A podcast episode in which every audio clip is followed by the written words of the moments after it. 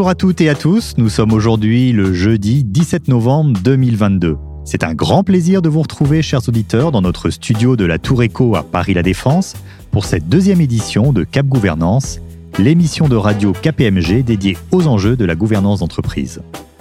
Au micro, Jean-Jacques Dègre, avocat, membre du conseil scientifique de KPMG Avocat, et votre serviteur, Pierre-Yves Lenaourès.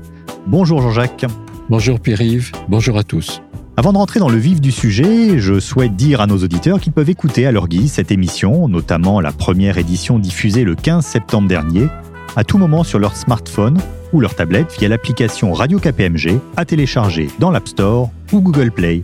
Comme cela ne vous a pas échappé, Jean-Jacques, les entreprises ont traversé au cours de ces dernières années de nombreuses crises, gilets jaunes, Covid et dernièrement guerre en Ukraine, avec de nombreuses conséquences sur la chaîne d'approvisionnement, le prix des denrées alimentaires ou celui de l'énergie. Et face à cette crise permanente, la capacité des entreprises et de leurs dirigeants à anticiper puis gérer ces situations difficiles est aujourd'hui un enjeu majeur pour les conseils. Oui, et c'est pour évoquer la résilience des groupes en temps de crise que nous avons souhaité donner la parole à deux experts en gestion de crise, Cécile Weber et Stéphane Ziolo. Cécile Weber est responsable continuité et gestion de crise pour le groupe Maïf et vice-présidente du club de la continuité d'activité. Elle est également l'auteur du livre Plan de continuité des activités gestion de crise résilience, le défi des nouvelles menaces, ouvrage paru en juillet 2020 et qui a été médaillé par l'Académie des sciences commerciales. Stéphane Ziolo, associé KPMG, Head of Special Situation Group, notamment en charge de l'offre gestion des crises. Après cet entretien, nous ferons ensemble le tour de l'actualité de la gouvernance. Quel thème aborderons-nous aujourd'hui? Dans l'actualité toujours riche, Pierre-Yves, nous avons choisi pour cette édition cinq thèmes qui nous semblent particulièrement pertinents. Le devoir de confidentialité des administrateurs, qui vient d'être renforcé par le guide du code AFET-MEDEF, la diversité des compétences au sein des conseils, rendue de plus en plus indispensable, le dividende salarié, qui s'invite dans les débats autour du partage de la valeur, enfin, pour clore ce tour d'horizon de l'actualité, le devoir de vigilance que l'Union européenne voudrait étendre à tous les pays de l'Union. Et nous refermerons ce journal avec quelques recommandations de lecture.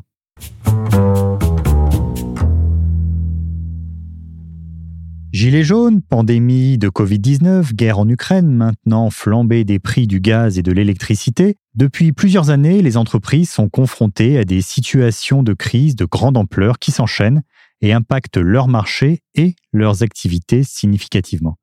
Ainsi, à la crise des gilets jaunes de l'hiver 2018-2019 a succédé celle du Covid pendant près de deux ans, avec de manière collatérale des difficultés d'approvisionnement, notamment pour les composants électroniques. Et puis en début d'année 2022, la guerre en Ukraine a engendré de fortes tensions géopolitiques, certaines entreprises ayant quitté la Russie du jour au lendemain, mais aussi des tensions sur les marchés agroalimentaires et ceux de l'énergie.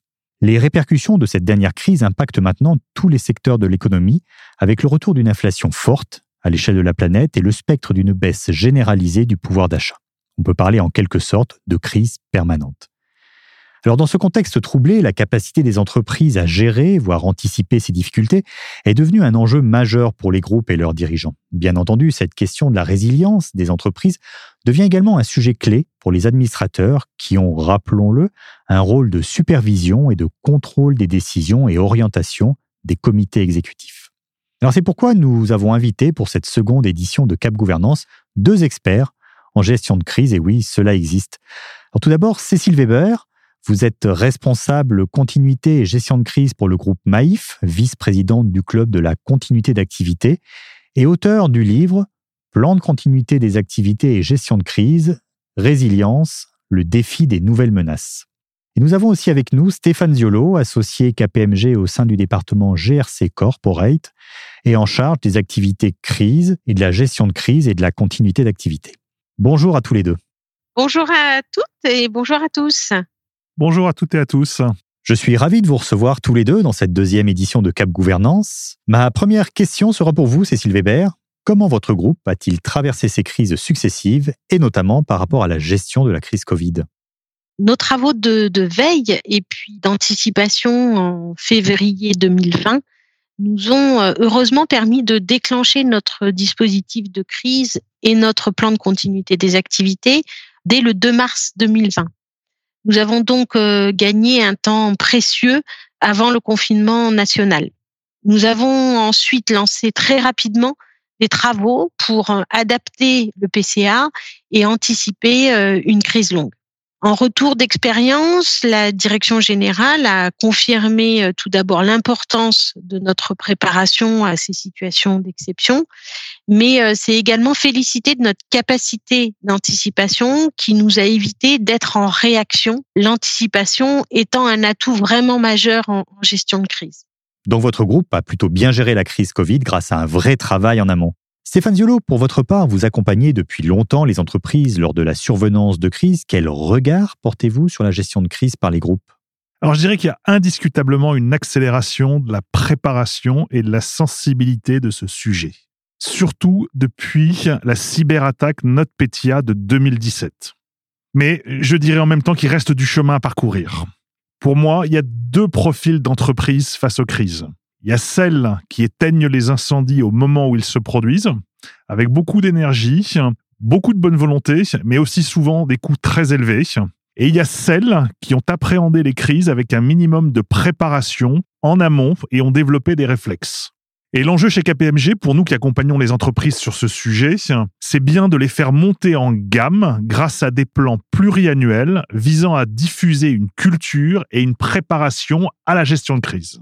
Donc Stéphane Ziolo, comme je l'indiquais tout à l'heure, vous confirmez bien que les bonnes pratiques voudraient que les organisations soient dans l'anticipation et la prévention, selon la maxime bien connue mieux vaut prévenir que guérir. Puis une fois la crise survenue, actionnent leur plan de résilience. Mais est-ce toujours possible? Cécile Weber euh, bah, Une entreprise équipée euh, d'un dispositif de résilience dispose indéniablement d'une bonne longueur d'avance. Le dispositif a un effet amortisseur. Il n'empêche pas la réalisation de la crise, mais il va en atténuer les effets les plus délétères, d'autant plus face à des crises à cinétique rapide. Néanmoins, il est essentiel d'intégrer un principe d'humilité c'est-à-dire d'intégrer que les procédures euh, de gestion de crise et de continuité devront le jour J très probablement être adaptées pour pouvoir être au plus proche des contours de la crise. Je suis absolument convaincue qu'il faut ériger cet élément comme un principe à toute démarche de résilience en entreprise. Il faut donc vraiment ériger la modestie comme principe à une résilience efficace. Selon vous, Stéphane Ziolo, parmi les scénarios d'anticipation qui sont définis par les groupes, quels thèmes reviennent le plus souvent? Oh, Pour moi, c'est assurément le scénario de crise cyber. Je n'ai plus d'IT. Comment je fais pour continuer à fonctionner sans IT avec le moins d'impact et de dommages sur mon activité? Ça veut dire que je n'ai plus accès au répertoire téléphonique de l'entreprise. Est-ce que je vais pouvoir rentrer dans les locaux de l'entreprise sans être bloqué au portillon? Dans quelle salle, si ce n'est pas possible, je me réunis? Est-ce que je me réunis dans le café en face de mon siège? Est-ce que j'ai une salle qui a été sanctuarisée pour pouvoir gérer la crise? Beaucoup de personnes pourraient imaginer que la crise en cas d'IT se gère avec la gomme et le crayon. Enfin, c'est pas toujours le cas. C'est souvent plus compliqué que cela. De votre côté, Cécile Weber, quels sont les thèmes qui vous semblent revenir le plus fréquemment? Ce que je pense, c'est qu'aujourd'hui, euh, nous pouvons véritablement parler de mutation des crises. Nous étions, il y a encore quelques années, dans un environnement stable, avec des risques plutôt bien identifiés et des dispositifs de réponse finalement plutôt adaptés. Aujourd'hui, les hypothèses de référence ne sont plus adaptées. On se retrouve face à des scénarios euh, complexes, voire hyper complexes, et avec des effets dominos qui nous projettent dans des situations euh, véritablement de rupture. On peut illustrer cette euh, mutation par la crise sanitaire, mais aussi par le risque de crue de scène ou encore les risques d'image, avec notamment les fake news et le rôle d'amplificateur extrêmement important des réseaux sociaux. Ceux-ci ont profondément modifié la gestion de crise, avec aujourd'hui, on peut même dire, une quasi-dictature de l'instantanéité. Nous avons bien compris qu'en ce qui concerne l'anticipation des crises, le plus important est donc de se préparer et d'anticiper. Mais une fois que la crise est là, il faut en sortir. Quelles sont vos recettes de la résilience, si on peut parler de recettes? Sur la base de mon expérience, je dirais que mon meilleur conseil, c'est que la résilience doit être portée au plus haut niveau par la direction générale. Si ce n'est pas sur son agenda, toute stratégie de résilience est vouée à l'échec. Je voudrais partager ici avec vous quelques remarques et anecdotes pour illustrer le problème du bon positionnement de ce sujet. Nous observons que la stratégie de résilience est souvent confiée soit à la ligne de défense qu'est l'audit interne, ou alors, moins souvent, aux responsables sûreté-sécurité. S'agissant de l'audit interne, je me souviens de cette expérience. Euh, nous avions été contactés par une ETI, par le responsable de l'audit interne, pour mettre à jour un plan de continuité d'activité. J'avais alerté à l'époque mon interlocuteur sur le fait que cette commande était plutôt dans une logique tic de box et elle me semblait assez réductrice. Nous avons présenté la proposition et l'avons soutenue au porteur du projet, qui était membre du COMEX, et avec qui nous n'avions pas eu la chance de parler jusqu'ici. Il nous a indiqué d'emblée que notre proposition en l'état ne répondait pas à son besoin, et son besoin c'était bien de doter avant tout son organisation et les dirigeants de la boîte à outils nécessaire pour traverser la prochaine crise, dans un contexte d'un groupe qui avait déjà connu un très grand nombre de crises. Alors maintenant, s'agissant du responsable sécurité-sûreté, la direction générale peut avoir tendance à penser à lui comme porteur de la résilience on se dit c'est souvent quelqu'un issu du monde de la sécurité, un ancien euh, policier, un ancien gendarme, un ancien militaire, et donc quelqu'un qui a pu, dans son ancienne vie, avoir à connaître des crises et avoir été confronté à des problématiques de résilience. Toute la question est savoir si c'est le bon choix. Cécile Weber, vous partagez l'avis de Stéphane Ziolo?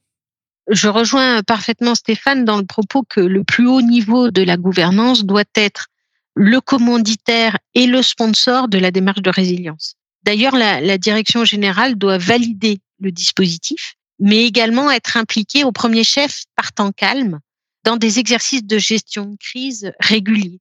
Les atouts majeurs euh, seront également la capacité à déjouer les biais cognitifs en cellule de crise, la capacité à s'adapter, à rester pragmatique et enfin peut-être surtout pouvoir anticiper pour déjouer la tyrannie du temps en situation de crise.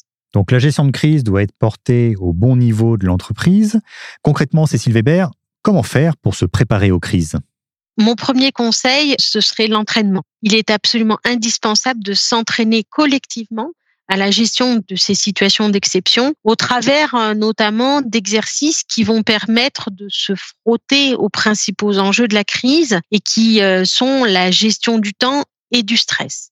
Les exercices vont permettre de tester la capacité à mettre en œuvre le plan de gestion de crise, mais aussi appréhender collectivement l'effet de surprise, sortir de sa zone de confort et s'entraîner à partager une vision commune, un point clé de réussite en gestion de crise. À votre avis, Stéphane, quels sont les bons profils en cas de crise? Moi, j'ai la conviction qu'il faut des qualités rares pour la gestion de crise. Parmi ces qualités, euh, et elles sont euh, non exhaustives, hein, il y a une capacité bien évidemment à gérer la pression, une vraie prise de recul, une intelligence de ce que j'appelle hein, les situations, une intelligence des gens, une grande capacité de synthèse, l'arbitrage entre les actions et le temps. Bref, des qualités rares dont très peu de collaborateurs se révèlent en temps de crise. Ce sont ces profils qu'il faut identifier le plus en amont possible pour que le jour J, ces profils-là soient au centre du dispositif de gestion de crise. Donc la gestion de crise reste un exercice difficile et technique qu'il ne faut vraiment pas prendre à la légère. Sur la base de vos expériences respectives, comment qualifieriez-vous le niveau actuel de maturité des groupes au regard de ces enjeux de gestion de la crise? Ne serait-il pas en sorte surentraîné avec toutes les crises qui se sont succédées au cours de ces dernières années? Stéphane Ziolo? J'ai le sentiment qu'il y a une approche latine, pour ne pas dire française, de l'appréhension des crises, à opposer à une approche plus américaine. Chez nous, le dirigeant peut avoir tendance à penser qu'il saura de toute façon bien gérer la crise lorsqu'elle surviendra, et ce qui est une erreur à mon avis, compte tenu des exemples récents qu'on a pu observer. Combien de fois n'ai-je pas entendu les dirigeants affirmer qu'ils géreront très bien la prochaine crise, pourvu qu'ils aient dans leur agenda les numéros de téléphone de leur N-1? Par ailleurs, l'accélération des crises fait que la stratégie de gestion de crise ne peut plus être optionnelle. Par trop d'angélisme, de manque de clairvoyance, d'impréparation, les dirigeants sont de plus en plus souvent menacés d'être mis en difficulté par leurs actionnaires. Donc il est essentiel de ne pas surestimer sa capacité à gérer la crise. Cécile Weber, quelles sont pour vous les principales actions à recommander immédiatement au groupe pour améliorer leur protection des prochaines crises? Aujourd'hui, s'équiper d'un plan de gestion de crise n'est véritablement plus une option. Construire sa propre résilience, c'est véritablement un choix stratégique qui semble aujourd'hui incontournable pour une entreprise responsable. Nous avons parlé de l'importance des exercices pour mettre à l'épreuve la procédure et les hommes. Il est également indispensable de construire le cycle de vie et d'amélioration continue de ce plan de gestion de crise afin qu'il demeure parfaitement opérationnel et d'éviter ainsi tout risque d'obsolescence. En définitive, c'est rester parfaitement engagé sur le sujet et ce, dans la durée. À partir de ce diagnostic, quelles questions, Stéphane Ziolo, les administrateurs devraient poser au COMEX pour s'assurer que les bonnes décisions ont été mises en œuvre par le groupe afin de réduire l'impact d'une crise majeure? Je pense que la première des questions, c'est y a-t-il un plan? Après, est-ce qu'il est mis à jour régulièrement? Est-ce qu'il est testé? Mais surtout, est-ce qu'il est opérationnalisable pour permettre de traverser la prochaine crise? C'est la différence entre l'approche tick de box que j'évoquais et l'approche consistant à porter le sujet, à véritablement l'incarner. Concrètement, Cécile, comment les COMEX peuvent-ils rassurer les administrateurs sur ces sujets? Il est important de partager la vie du dispositif avec les administrateurs, mais au-delà même des rapports d'activité et des retours d'expérience euh, partagés. Cela veut dire donner un certain niveau de sensibilisation sur le sujet, mais aussi, euh, si possible, les associer dans certains exercices de crise. Certains scénarios euh, s'y prêtent complètement. Alors maintenant, je vais me risquer à une question piège. À votre avis, quelle sera la prochaine crise? Stéphane Ziolo? Moi, j'ai la conviction qu'il faut être très vigilant aux menaces de l'intérieur. Quand j'écoute les informations, je regarde la télévision, je me dis qu'il n'est pas possible que la radicalisation des individus dans la société n'ait pas de porosité dans le monde de l'entreprise et que cette radicalisation soit écologique, communautariste, religieuse ou autre. C'est ce que les anglo-saxons appellent insider threats. Cécile Weber, quel est votre, votre avis sur la question? Il est fort probable que nous subissions prochainement les, conséquences du dérèglement climatique, notamment.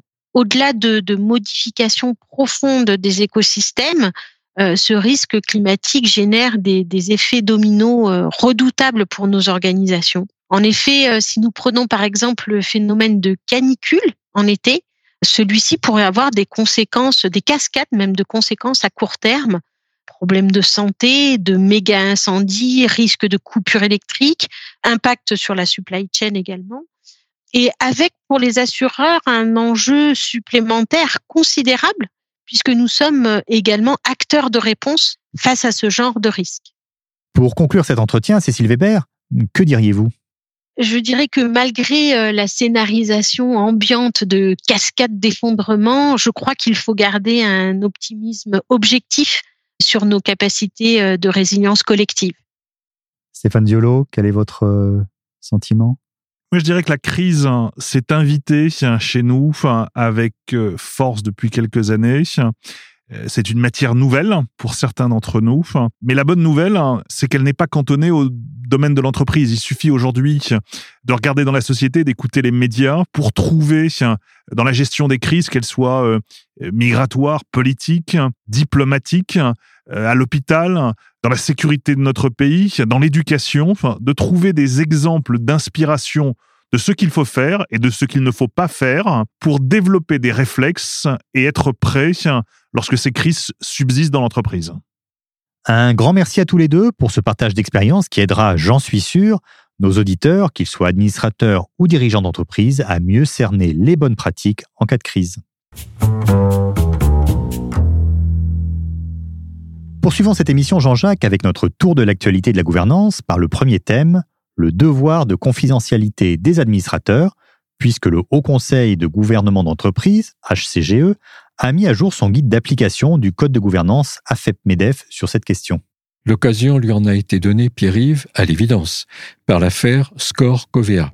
Dans cette affaire, la société Score reprochait au représentant légal de Covea, son président, d'avoir révélé à divers dirigeants ou mandataires de cette mutuelle des informations confidentielles obtenues lors d'un conseil d'administration de Score. Une première décision avait été rendue par le tribunal de commerce de Paris, qui avait assez lourdement condamné tant la personne morale administrateur que son représentant légal personne physique, et une procédure pénale était même en cours en parallèle. Mais dans les deux procédures, les deux parties ont trouvé un arrangement. Et que nous dit le Code de commerce à ce propos? L'article L225-37 du Code de commerce dispose que les administrateurs sont tenus à une obligation de discrétion à l'égard des informations qu'ils reçoivent au cours d'un conseil dès lors qu'elles présentent un caractère confidentiel et sont données comme telles par le président. Cependant, le code AFEP-MEDEF va plus loin depuis sa nouvelle édition parue en juin dernier et renforce l'obligation de confidentialité des administrateurs. Et plus précisément? Plus précisément, le représentant légal d'un administrateur personne morale ne doit dorénavant communiquer aucune information confidentielle aux autres membres de la société qu'il représente, sauf exception prévue par le règlement intérieur de la société dont le conseil est en jeu. Le guide précise également que la même obligation de confidentialité stricte s'impose à l'administrateur personne physique élu sur proposition d'un actionnaire, mais ce qui va de soi. Et en tant que juriste, Jean-Jacques, comment analysez-vous cette nouvelle règle? La difficulté vient de ce que le représentant légal de l'administrateur personne morale est, par construction, le représentant de celle-ci et qu'il paraît logique, de prime abord, qu'il partage les informations reçues avec les autres mandataires de cette société qu'il représente, car c'est elle qui est administrateur en nom, pas son représentant légal personnellement. La solution d'équilibre est donc délicate à trouver. Mais le Haut Conseil du gouvernement d'entreprise n'a pas hésité et a retenu la position maximaliste, pas de transmission d'informations confidentielles. Quels sont les risques euh, encourus par l'administrateur qui ne respecterait pas cette obligation de confidentialité? Le représentant légal de l'administrateur personne morale qui manquerait à son devoir de confidentialité engagerait sa responsabilité civile, mais également sa responsabilité administrative devant l'AMF s'il s'agissait d'une information également privilégiée, et peut-être même sa responsabilité pénale au titre d'un abus de confiance si les informations communiquées s'étaient accompagnées de la remise de documents eux-mêmes couverts par la confidentialité. C'est donc un sujet à considérer avec beaucoup de sérieux. Autre thème, Jean-Jacques, faut-il diversifier la composition des conseils sur des critères de compétences ou d'expérience? La diversité des préoccupations que doivent maintenant examiner les sociétés, en particulier les grandes, milite pour une plus grande variété de profils dans la composition des conseils. En particulier, les questions extra-financières relatives à l'environnement, le social et même le sociétal, mais aussi la lutte contre la corruption et le trafic d'influence et la protection des droits humains, imposent au conseil d'administration de ne pas laisser cela à la seule discrétion de la direction générale. Vous voulez dire que le Conseil se doit d'avoir les compétences nécessaires en son sein? Tout à fait, Pierre-Yves. Il doit être capable d'apprécier la situation de la société, en particulier au regard de l'impact de son activité sur l'environnement et de l'impact de l'environnement sur son activité, ce que l'on appelle la double matérialité. Il doit être capable d'appréhender ces questions. Mais où trouver ces compétences? Le Conseil peut-il se contenter de s'appuyer sur un comité spécialisé, comme par exemple le comité RSE mais ne doit-il pas être capable d'en apprécier lui-même le travail et les conclusions? Peut-il s'appuyer sur des experts extérieurs? Mais en a-t-il toujours les moyens financiers? Cette diversification des compétences et des profils ne risque-t-elle pas, par ailleurs, de devoir être démultipliée à l'infini pour faire face à d'autres enjeux, comme la prise en compte, par exemple, des risques majeurs dont la guerre en Ukraine n'est qu'un exemple récent? Faudrait-il alors que chaque administrateur ait une compétence spécialisée dans un domaine déterminé? Beaucoup de questions donc et encore peu de réponses dans ce domaine. Intéressons-nous maintenant aux dividendes salariés qui s'invitent de plus en plus dans les débats autour du partage de la valeur. Quel en est le concept? Dans l'idée, le dividende salarié consisterait à conditionner le versement du dividende aux actionnaires à celui de la participation aux salariés. Vous vous en souvenez, pendant la campagne présidentielle, le président Macron avait évoqué le thème du partage de la valeur dans les entreprises sans plus de précision. Mais un amendement a été déposé à l'Assemblée nationale lors de la première lecture du projet de loi des finances pour 2023, amendement adopté par une majorité mais rejeté à la suite du 49-3. Pourtant, le gouvernement, tout en refusant, a saisi un eurodéputé pour préparer très rapidement un amendement qui concernerait toutes les entreprises de plus de 50 salariés et prévoirait qu'un super dividende ne serait pas versé aux actionnaires sans le versement d'une super participation aux salariés. Si l'objectif se comprend lui-même, au moins dans l'idée, son cadrage et sa mise en œuvre seront délicats. Qu'est-ce qu'un super dividende? Comment par ailleurs calculer une super participation? Au-delà, y aura-t-il ultérieurement un projet gouvernemental de plus grande ampleur de partage de la valeur? Il semble que le président et le gouvernement aient lancé la réflexion en tout cas. Thème suivant, Jean-Jacques, le devoir de vigilance imposé en France par une loi de 2017. Il s'applique aux sociétés, mères et aux entreprises donneuses d'ordre dès lors qu'elles disposent de 5000 salariés en France ou 10 000 dans le monde, en leur sein ou dans des filiales directes ou indirectes. Et l'Union européenne voudrait étendre ce devoir de vigilance à tous les pays de l'Union. Effectivement, un projet de directive est toujours en cours de discussion. Il viserait les sociétés implantées dans l'Union comme celles hors de l'Union, mais avec des seuils bien plus bas que ceux de la loi française. Cette directive engloberait environ 13 000 entreprises de l'Union et 4 000 entreprises de pays tiers. Le champ matériel de la directive serait également plus exigeant que celui de la loi française. Oui, car le projet européen vise toute incidence négative liées aux activités de l'entreprise et non uniquement, je cite, les atteintes graves comme la loi française en dispose aujourd'hui. Par ailleurs, la chaîne de valeur serait étendue puisque les entreprises devraient intégrer dans leur plan de vigilance toutes les activités d'amont et d'aval, ainsi que les activités connexes provenant de, je cite, relations commerciales bien établies. Cette dernière notion, les relations commerciales bien établies, et j'insiste sur le bien établi, est particulièrement flou et fait l'objet de vives discussions. Un devoir de vigilance qui concernerait donc plus de groupes en France. Ce tour d'horizon de l'actualité est maintenant terminé. Quels sont, Jean-Jacques, vos conseils de lecture? Je propose deux conseils de lecture, deux ouvrages de l'Institut français des administrateurs, l'IFA, Le capital humain au cœur des enjeux du Conseil et Une gouvernance toujours plus responsable. Nous vous invitons également, chers auditeurs, à vous rendre sur le site du Board Leadership Center de KPMG France, accessible sur kpmg.fr pour y trouver toutes les ressources qui sont à votre disposition. De nous suivre sur la page LinkedIn de KPMG France et également de KPMG Avocat où sont publiées toutes les actualités de notre réseau. Et bien sûr, d'écouter sans modération Radio KPMG grâce à notre application mobile.